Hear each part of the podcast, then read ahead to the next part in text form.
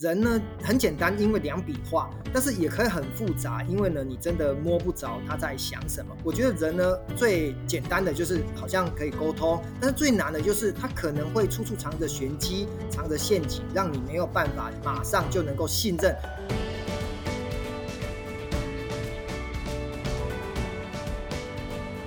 大家好，欢迎收听《哈佛人物面对面》，我是主持人杨玛丽 Mary。欢迎来到每个礼拜五的哈佛人物面对面的单元哈。每一个礼拜我们的主题呢，就邀请一个重量级的贵宾来帮我们这一周的主题做一个完美的收尾哈。那么如果你一二三四有听就知道，我们这一整个礼拜的主题是在谈人脉的连结力哈。所以我们今天邀请的贵宾当然也是这一方面的专家哈。那么这一位贵宾呢，在今年的七月才刚出版了一本书，哈，就完全符合我们今天要谈的主题。他的书名叫《不是我人脉广，只是我对人好》，哈，从利己到利他，吴家德的人脉学，哈，帮助你一辈子受用无穷，哈。所以，因为他出版了这么一个豪气的书，哈，来谈他的人脉学，所以我们今天的人物面对面，当然就邀请吴家德总经理来跟我们做分享。那么吴家德呢是现任维赫这个国际餐饮公司的总经理，可能我谈公司名字你可能比较陌生，那他下面的旗下的这个餐饮的品牌讲出来你可能就比较熟悉，一个叫 NU Pasta，另外一个叫天利食堂哈。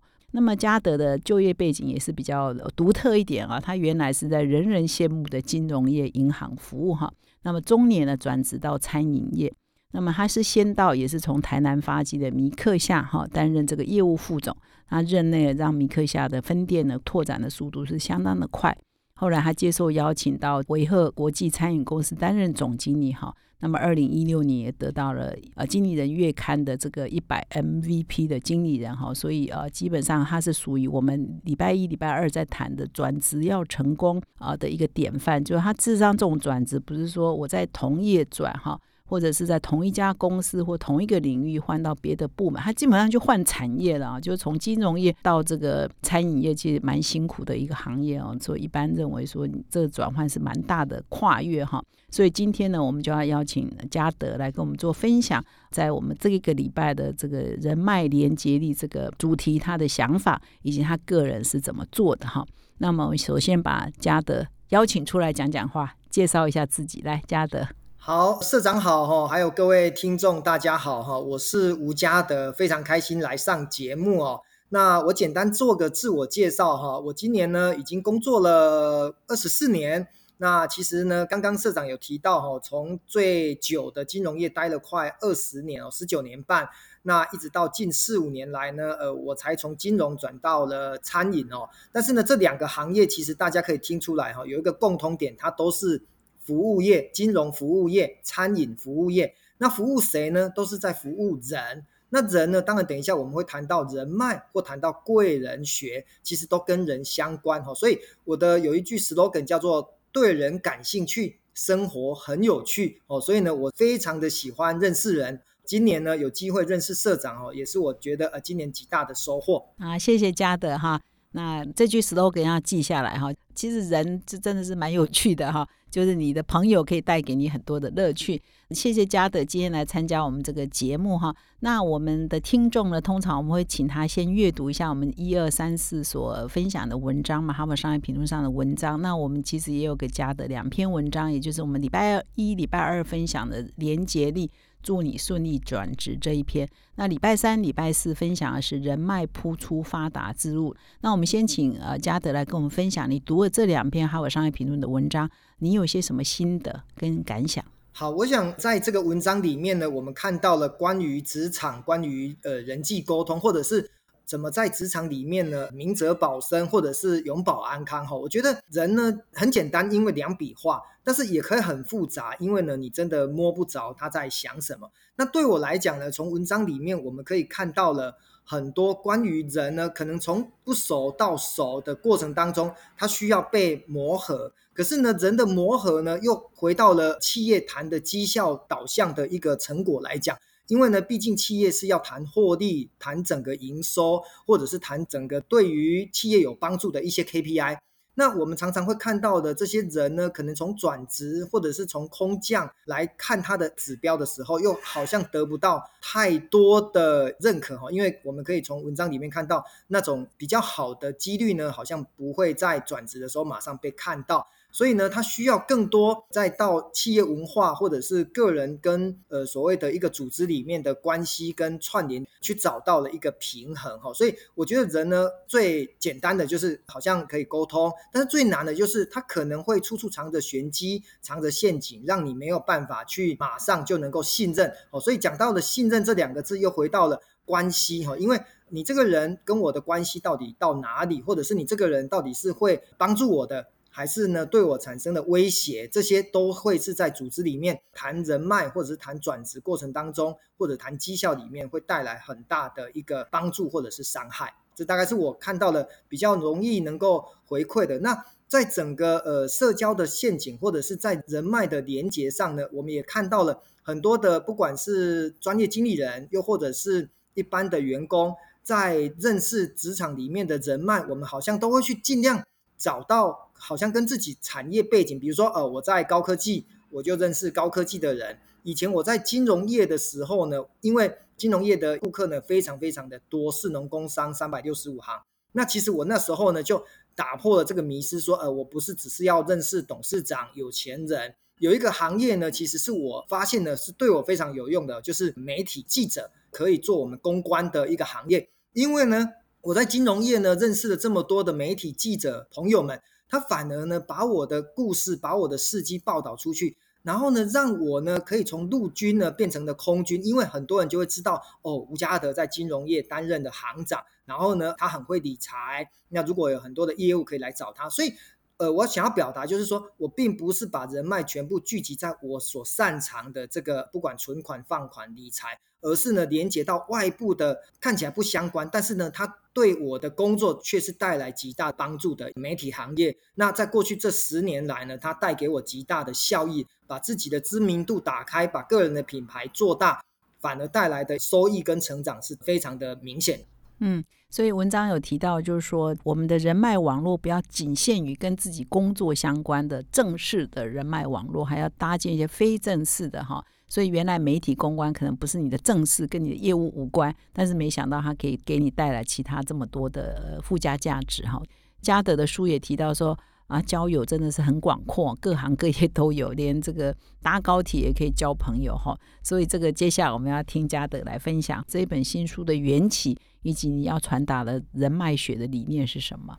好，我想刚刚有提到，我已经工作接近二十五年哈，所以一路走来，我们也算是呃中生代资深的前辈。所以呢，我回过头来看这些小老弟、小老妹。他们在职场跌跌撞撞，其实呢，他们不是没有专业哦，有些呢拿到国外的 MBA，甚至呢非常学有专精，他不见得一定要升官，但是他总是希望能够在职场悠游自在，不会跌跌撞撞。所以呢，我得到最多的一个问题都是与人相处，还有人际沟通的问题。然后呢，甚至向上管理、平行管理，甚至呢，呃，当了主管的一个向下管理哦，所谓的一个领导统御的管理学。我觉得人呢，当然就是核心的关键。我们把这个人呢，再拓展变成人脉的角度来看，就是说，今天呢，你认识的更多人，那当然就是你的人脉。可是呢，人脉再延伸上去就是人缘哦，就是人际关系。多少人喜欢你，喜欢跟你当朋友，喜欢跟你当同事，喜欢跟你交心。我觉得这一本书的核心的主轴呢，大概就是这个概念哈。里面呢，当然传递了三个很重要的原则，你一定要先认识自己。其实我写这本书呢，在今年年初的时候，我写过一句话，很简单，但是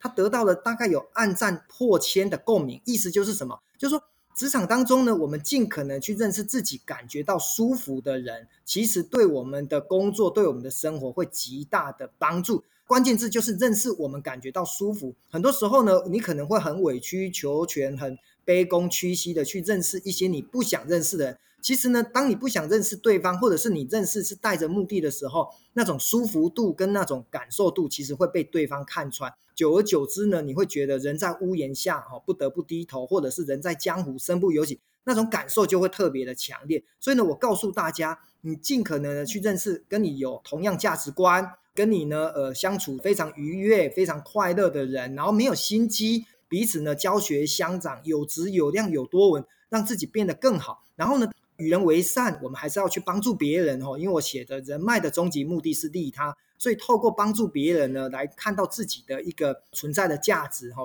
友谊的维系，人际关系的建立，一直到最后。把自己的生活、把自己的工作串联起来，变成一个美好的人生，这大概是我这本书最重要的主轴。嗯，谢谢嘉德的分享。所以一开始缘起也是因为很多年轻人，他可能专业有，但是他不太知道怎么建立人脉，或者是怎么样跟人啊有一个很好的互动。所以你刚刚讲的说舒服，其实也呼应我们前一两天也有分享，就是说。百分之九十五的焦虑都是有百分之五你的人脉产生的，就是极少数的一两个人就会让你的心情都很不好，这些我们就远离他，对不对？是不是这样的道理？就远离这些让你很焦虑的人。没错，没错，完全正确 啊！是。那我再请教一下嘉的，就是说你当初怎么有这个勇气哈，从金融业跳到这个餐饮业？然后这个转职的过程，人脉扮演什么角色？好，我觉得这个重点来了哈。刚刚社长提到了一个很重要，就是说我为什么能够从金融转战到餐饮？其实我第一个餐饮是米克夏嘛。那米克夏的董事长呢，跟我是朋友，在一个演讲的场合认识的。那演讲场合认识他之后呢，坦白讲，好像人脉呢就变成平行线。可是呢，我常讲一句话哈，叫做。友谊开始出，记得加脸书哦。其实脸书扮演着人脉的平台，可以做交集的关键。有一天呢，我突然看到他在脸书 PO 了一个需要别人帮助的一个资讯。那坦白讲，我就觉得，哎，这件事情我是帮得到忙的。所以呢，我就发个私讯，如果可以的话，我去你家，就是他的故乡台南的家里。帮他做这件事情，其实起心动念呢，其实就是一个助人的角度。他可能跟我的业务、金融业务没有太大的相关，可是呢，他是米克夏的创办人，他为什么能够创办出这么一个好的品牌？我就觉得，哎，可以从他身上学到了什么？我当时的想法就是，我跟他学，以他为师，然后呢，用在自己的工作跟生活。想不到呢，我们就变成了好朋友。久而久之呢，他突然发现。嘉德其实是可以做品牌、做行销、做业务，他才跟我开口说：“哎，你要不要来明克下帮我打天下？”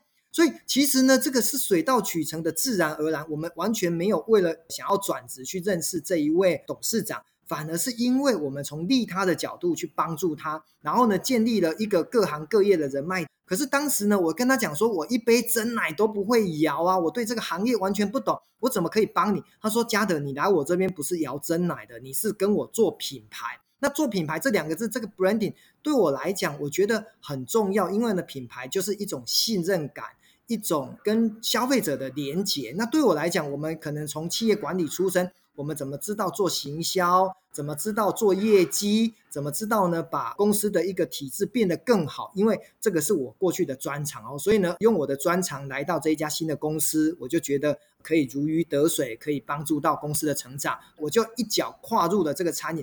其实我在金融业也待了快二十年哦。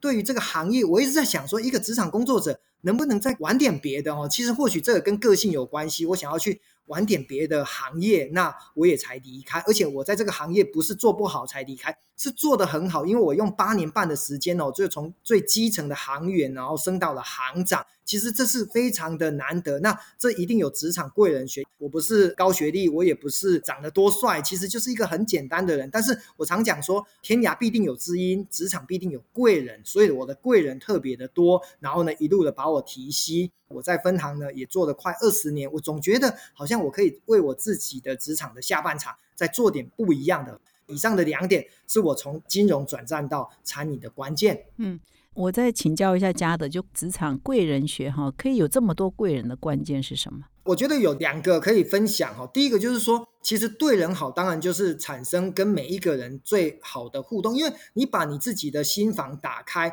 让每个人都愿意跟你呢做交往，因为很多人呢其实会比较狭隘，他觉得跟我的产业无关，那我就可能不会理你。就像我刚刚讲到的，我跟餐饮业无关，但是呢，我跟这个董事长，我想要学他的整个创业的历程。然后呢，有一个记者，我认识他，把我报道出来。其实这种东西，不管直接通路、间接通路，或者是直接往来的一个关系。都能够产生贵人。那呃，其实多年前呢，我写过一篇文章，就是把路人变贵人哈。为什么我喜欢聊天，喜欢跟很多人互动？我总觉得哈，同业可以为师，异业可以结盟。能够跟每一个人学习到他成功的关键，然后呢，再放到自己的工作里面。我常觉得，呃，创意、创新这两个关键字，可能是会为自己带来成长跟成熟很重要的历程。嗯，基础就是利他，像你跟这个米克夏老板的结缘，也是一个利他的心情嘛，哈。那我再请教一下，因为我们一开始讲这两篇文章有提到说，这个转换心智哈，你是不是跟上下左右的这种人脉网络的连接是很重要的？比如说，以你到米克夏是因为认识了米克夏董事长、创办人，但是你对他其他的员工哈，或者是他的上下游供应链啊，整个品牌的相关，你怎么去打通这些人脉的网络？好，因为人最怕的就是不熟悉，就可能会装腔作势，或者是。一开始呢，就以空降之姿呢，展现自己的威权跟威力哈。可能这个还是跟人格特质有一点点的关系，就是我算是一个比较会换位思考、同理心。我觉得这在人际沟通是一个最重要的守则。第一个，你先让人家接纳，再展现出你的专业跟长才都来得及。可是呢，我觉得很多专业经理人，他可能在转职以空降之姿，或者是以他的专业诉求来成为这个位置的管理者或领导者的时候，他忘记去倾听，忘记去赞美，忘记去接纳这个企业文化所带来跟他的磨合期。所以呢，太快去下手的过程当中，可能产生了很多彼此的不信任。所以对我来讲，前面的半年或者是前面的一年，坦白讲哈，我们有两个指标，第一个当然就是业绩一定要成长。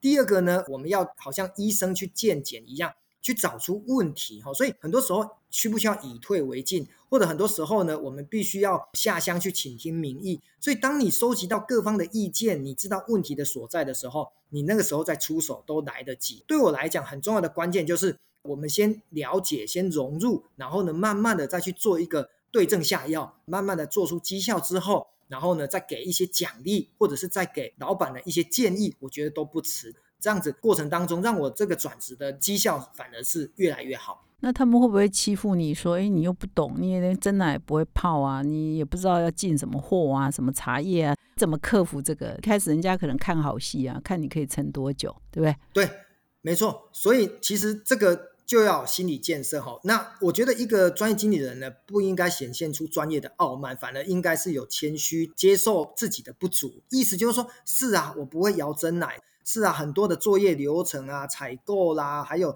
相关的内部作业流程我都不熟。所以呢，我常讲说，不管对一个资深或者之前的职场工作者，前面的三个月呢，其实是有容错期。意思就是说，前面三个月你尽可能的蹲点，然后呢，说是的，我不会。不要前三个月呢不承认不会，还用你以为会的去跟别人互动，反而会被人家笑掉大牙。所以我在那个时间点呢，其实我就是充分的承认自己的不足，我反而很谦卑，就说我那时候是副总嘛，我说能不能请店长教我，能不能请煮茶的资深伙伴教我？慢慢的，他会发现我很低，够谦卑，人家会觉得，哎，好像我们是在同一个频率可以共振的。反而呢，我得到的机会比别人来的多。或许刚开始呢，他们也在看笑话，可是他突然发现我像水一样，非常的能够融合在他们的整个群体的生活当中，然后呢，就变成哥们，就变成兄弟，很容易的就打成一片。我觉得这人格特质会影响到初期的经理人空降跟转职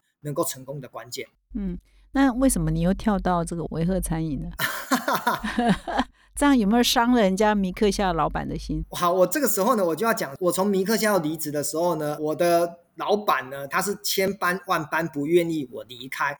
我常讲这样子解释，就是说我本来是丑小鸭，后来变成了林志玲，美的不得了。外面有很多人要娶亲我，所以呢，米克夏就是我的娘家。如果我能够去缔结亲家，再把米克夏的精神呢，这种对人好关键的一个企业成长的要素。复制到别的公司里面，我觉得也很好。所以呢，我跟米克夏的关系到现在其实都非常的要好。米克夏在我的手上呢，那时候从一百多家成长到两百多家，可是呢，我现在待的维赫呢，它却从一百多家掉到了七八十家。所以呢，我喜欢做雪中送炭。哦，那倒不是说我不能享受锦上添花，而是我觉得一个专业经理人好像哪里有困难哪里去，反而能够展现出一个。呃能力跟代表作。对我来讲，这又是另外一种人格特质哈。我喜欢去挑战自己，去让自己呢成为一个可以去从错误当中看到自己的能耐的职场工作者。所以基本上就是维赫现在是有困难的。呃，是的，邀请你的时候是有困难的。是的，所以你喜欢去助人。对，就是说米克夏已经很稳定了、很 OK 的，一直往上走，所以你觉得没有你没关系，是这样吗？或许也可以这样子解释，是说。当我知道维赫呢，他或许在内部的公司治理，又或者是品牌跟市场的一个市占遇到了一些危机，当董事会请我过去帮忙的时候，当然我们会评估自己的可行性跟是不是有机会成功。刚刚已经有提到哈，我工作已经二十四年，其实我希望后面的五年我能够用一个。专业的角度，或者是一个人和的角度，又或者是带领团队成长的角度，把这家公司呢，好像就是第二曲线，我们能够让它再回春。以前我们学了这么多管理学、气管的相关的，或者是成功的关键因素，我觉得我可以在这边把它好好的充分利用，因为危机就是转机，让自己呢变成有一个代表作，我觉得对我来讲是可以被期待的。那这样你加入维和多久了？到现在一年半了。哦，啊有比较好了吗？我觉得有诶，目前九月的业绩已经相较去年九月创同期新高了，所以在疫情当道，我觉得还能够有这样子的数字。其实对我来讲就是一个肯定，那个过程当中是从安内到攘外，所以呢，我内部不断的下乡沟通，不断的走访我们的门店，不断的发掘他们的问题，不断的提出所谓的解决的要素。我觉得我不怕被人家说，哎，你怎么这样子做？好像以前不是这样子。我会很理性的，也非常感性的来衡量。我们都是要让企业成长，数字会说话，然后顾客会说话，呃，获利也会说话。那我把自己的荣辱呢先放一边哈，因为我要做的就是让公司赚钱。覆巢之下无完卵。我做了很多的教育训练，其实我过去这一年半来呢，办了很多人资的训练，透过人才的培训，透过对于愿景的领导，还有对于市场的一个解读，我们找到了共同的一个方向跟做法。我觉得这都是让组织呢变得更好的关键。嗯，其实呢，我嘉德不只是写了今年这一本书啦，前面还有三本书哈。如果你上 Google 去查一下，都查得到。接下来要请教嘉德的一个问题是说，你有在你的书中曾经提到过，说人缘是人脉的进化版哈。那么可以从人脉升级到人缘的好方法就是对人好哈。所以我要想要请教一下嘉德，就是说你怎么定义人脉？到底什么是人脉？好，我想人脉呢，就是我们认识了多少人嘛。比如说，呃，我认识社长哈，所以社长是我的人脉之一。但是呢，人脉能不能当饭吃，就要看人缘了。就举个例子好了，我说，哎，社长，你可不可以帮我一个忙？如果社长愿意，其实就是社长信任我，或者是跟我的关系已经达到了一种认同的角度。所以人缘呢，就是有多少人喜欢你哦。所以我再重复一遍，人脉就是你认识了多少人。人缘就是有多少人喜欢你，所以关键字就是让别人来喜欢你。这个喜欢呢，其实背后隐含着就是关系跟所谓的信任。所以，当人缘越好的人，他在职场比较容易无往不利，因为呢，每个人都需要被帮忙。所以我常常在讲说，人跟人之间。就是要去广结善缘，而广结善缘最重要的就是对人好，而对人好就是对自己好的一个部分呢，先把它放掉，而不是说完全都不要。就是说有来有往，互利共生，一个更好的局面怎么去被形塑出来？哈，那其实大家都共同得到好处的时候，这样子的关系才会长久。就像社长帮助我三十次，你说我完全都不帮助社长一次，那绝对说不过去。这在人情世故来讲，这绝对说不通的。所以。人跟人一定是有来有往，所以呢，大家互相帮忙，我觉得这才是最快乐的人生。嗯，那假设说，哎，有一些人认识了以后，或者是之前呃你也帮过他，八辈子都不联络，每次来就是疑难杂症，那你这样是怎么面对？好，我当然就分两种哈，一种就是直接拒绝，我是一个比较不会拖泥带水，就是该说。不好就是不好，因为其实我们现在不管是在高阶主管，或者是在自己的生活当中，呃，还是老话一句哈，跟自己喜欢的人交往，我们才是过自己快乐的生活。但是呢，如果常常别人利用你，他也不跟你有做一个善的循环的时候，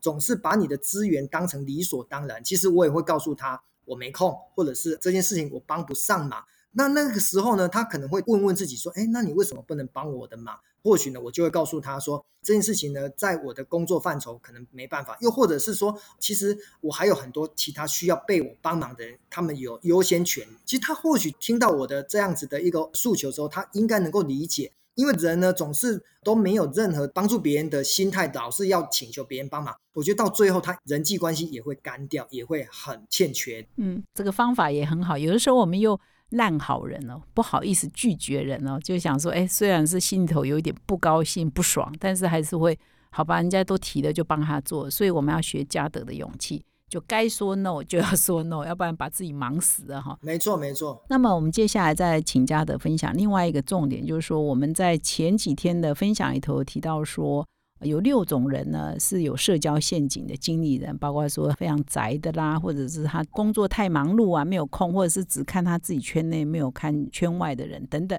这六大人格的陷阱，你有什么观察或理解？好，其实呢，我读到这六种，我就会去对号入座。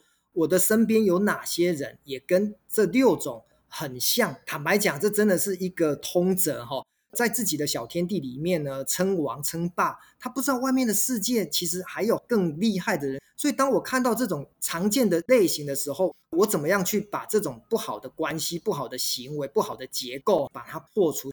所以对我来讲，产生最大的应该是除了自己非常的受惠以外呢，我也能够把这六种形态跟很多周遭的朋友来做分享，让他们想一想哈，人跟人之间难道只有利益不能有公益吗？人跟人之间难道只建立在关系，没有一个长远的考量跟利他的考量吗？这大概就是我从这个文章里面读到重要的回馈。嗯，所以这六种陷阱你也要提醒你的同事啊，哈，不要犯了哈。那各位听众，如果你听不清楚到底六种陷阱是什么，请你回去听我们这个礼拜三的节目哈，就非常详细的介绍是哪六种经理人的性格会局限了你的人脉的连接力哈。那么接下来我要再请教家的另外一个问题是说，现在疫情的关系也好，景气的关系也好，呃，事实上我们的职场变动是很大的，就是很多人在想着要跳槽，很多的公司它也必须要重组，所以必须要把原来的员工转换职务。但是根据《哈佛商业评论》上文章的 Rock Cross 所提出呢，百分之五十的人转职是不成功的哈，而且有百分之将近啊五十的人绩效也是欠佳的哈。所以你怎么鼓励这些转职者却绩效欠佳？这里的转职不一定说是他像你这么大的从行业转职，他只是调动哈轮调，或者只是同行这些跳槽哈，这都算是转职哈。所以对转职要成功。呃，或者是要绩效好，你有些什么观察？好，我觉得不管是疫情来临，或者是太平盛世，哈，对我来讲有几个关键字啊，哈，第一个就是不断的去加强自己的本职学能，我觉得这永远都是职场永保安康的一个保命符，哈，就是我们不是因为毕了业不当学生，然后呢就停止的学习跟成长，哈，所以透过文章，透过阅读，透过很多的课程，我觉得。这个是让自己的专业呢不断的往上提升哈。有一句话讲得很好哈，趋势呢或许会改变你的优势，意思就是说，你今天呢好像学了很多的当时现在应该的显学，可是呢整个趋势改变的时候，举个例子哦，以前呢我们在银行呢可能会考珠算，可是呢现在都用计算机，根本就不会再去打珠算了，所以你珠算几级几段在银行里面根本用不到，过去的优势可能呢被趋势给取代。所以呢，你要与时俱进的去学习新知，因为有很多的东西是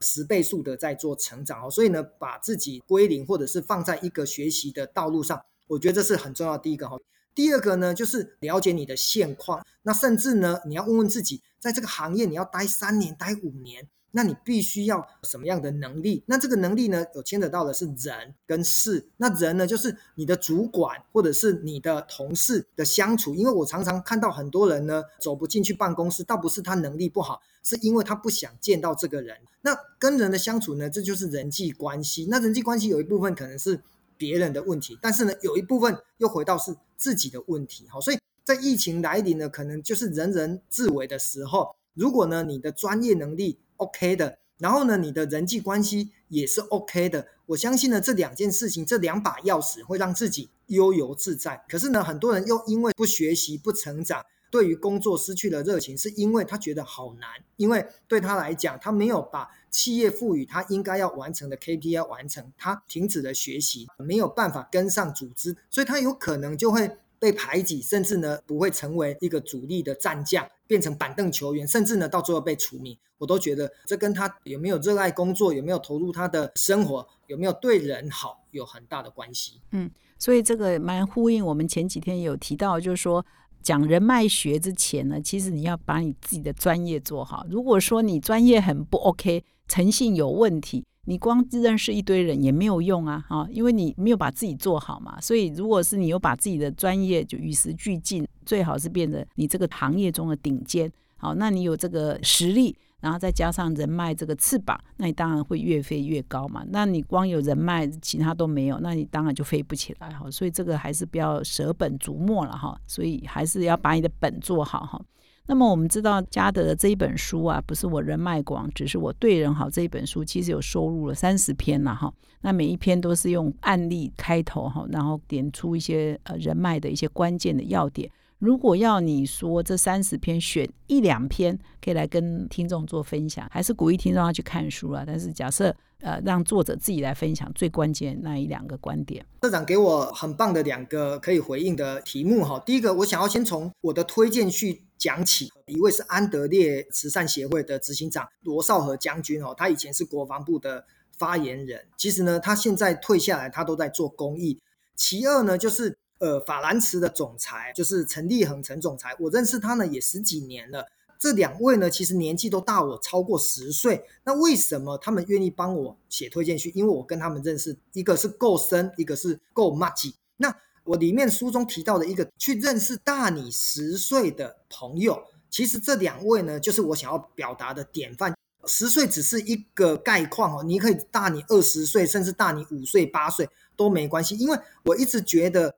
姜是老的辣，这两位都是到我十岁，我跟他们呃贴身学习的过程当中，我从他们的格局高度去看到自己的不足，然后呢，他也回过头来跟我这位小老弟分享他们成功的经验、失败的经验，让我少走很多的冤枉路。如果觉得这样子对你的人生会很有帮助的话，那我觉得这一篇可以去看它。那这是第一个。第二个呢，最后一个篇章就是广结善缘哈，因为我一直觉得人脉的终极目的是利他，那利他呢，当然就是帮助别人。那帮助别人最简单的做法就是什么事情是你有能力的，在我书上的后面那两个篇章，呃，我想要传递的就是用我自己的人脉一呼百应，让大家跟着我一起来做公益哦。我常讲说，虽然我们现在在做生意，左手做生意，右手做公益。所以呢，如果只能讲两篇，第一个就是认识大你十岁的朋友，第二个在你的职场工作当中不忘记去做公益，可能公益也会帮助到生意，生意呢再回馈到公益，彼此呢都能够如鱼得水。以上，好，太谢谢嘉德的分享。所以不止十岁了，就十岁以上吃的盐呢比你走过路还要多哈。答对了，对，所以社长也是呢我非常敬重的大人物。跟您学习哈，但是呢，呃，可能你只有二十八岁，我没有大十岁。好，那我最后呢，再请教嘉德两个问题啊，就是刚刚你有一直强调，就是说人脉不等于人缘嘛，人脉可能是你认识了多少人这样，可是人缘是你要被别人喜欢，这样子，当你需要他帮忙的时候，他是很高兴、很乐意帮忙你，所以就要问家的怎么被喜欢。好，我觉得被喜欢呢，倒不是说长得多帅、长得多美哈。我觉得很重要的关键就是真诚。那个真诚的口碑呢，是别人来定义，就是说你在别人心目中是一个什么样的人，怎么去形容你。我们都喜欢说，哦，他是一个善良的，他是一个温柔的，他是一个与人为善的。我们得到的形容词都是好的。那我们不喜欢被贴标签，是说，哦，他是一个贪小便宜，他是一个见钱眼开的。总之。这种人呢，可能我们就不会喜欢。所以，我们怎么让自己变得更正向，然后呢，变得被受欢迎？我觉得刚提到的关键字，除了真诚以外呢，还有很重要的，你的那个人格特质凸显出来。所以呢，你怎么样透过自己的感染力，让别人感觉到你是一个没有杀伤力，你说话得体，然后呢，肢体的语言呢，表达的非常的恰当，非常的同理心，换位思考。慢慢的，你形塑出来的人格特质呢，就会被喜欢。再透过日常的接触，与人为善，跟别人的互动呢，呃，非常的亲切，很温暖。我觉得这个被喜欢的可能性就提高。那就像我刚刚提到的哈，其实患难见真情，日久见人心。如果你喜欢帮助别人，或者是如果你觉得透过帮助别人得到快乐，那一样的道理就是雪中送炭，永远比锦上添花来的更容易交到朋友哈。这是我想要分享的被喜欢的关键。嗯。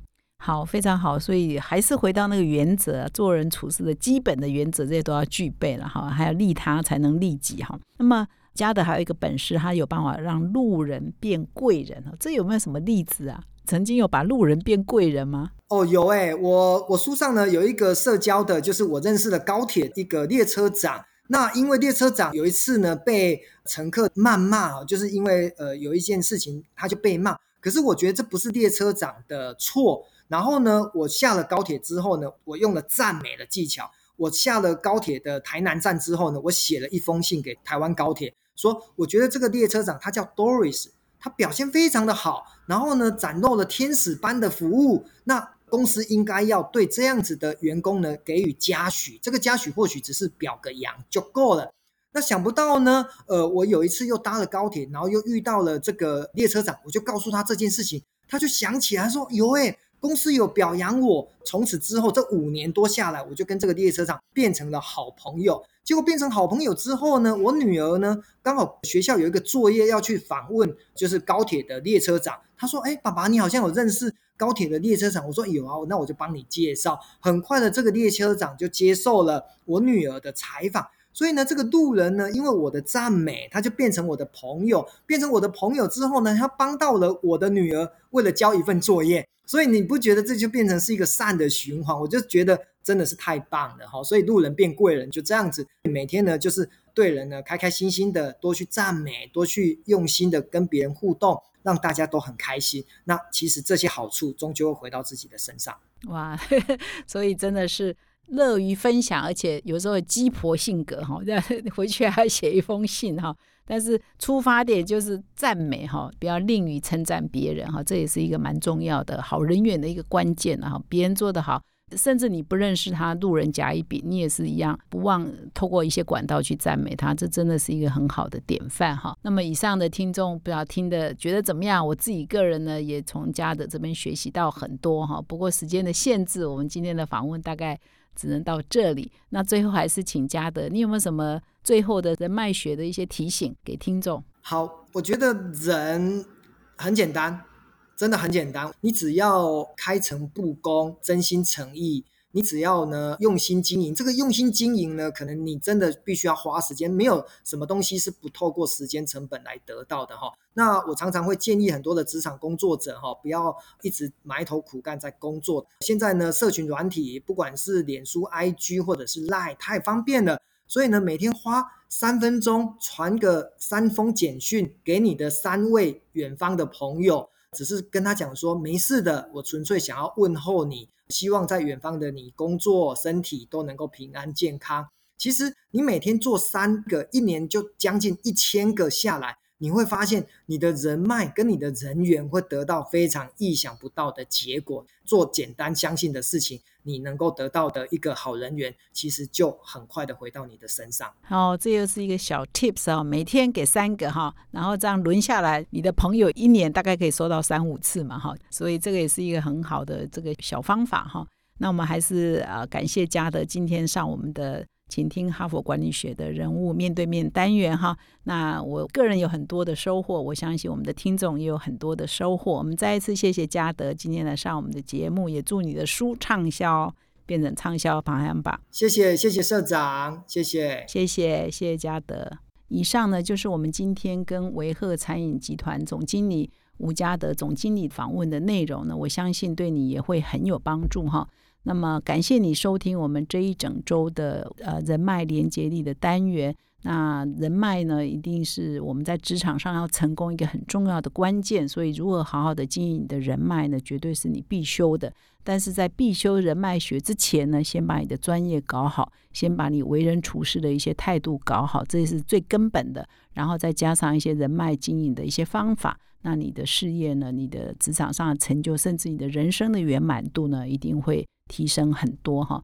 那也祝各位在职场上都可以圆满成功。最后呢，如果你喜欢我们的节目，请你现在就订阅这个 podcast，并且到说明栏啊加入成我们的 h p a r t 的听众，你会收到第一手的讯息。感谢你的收听，我们下周再相会。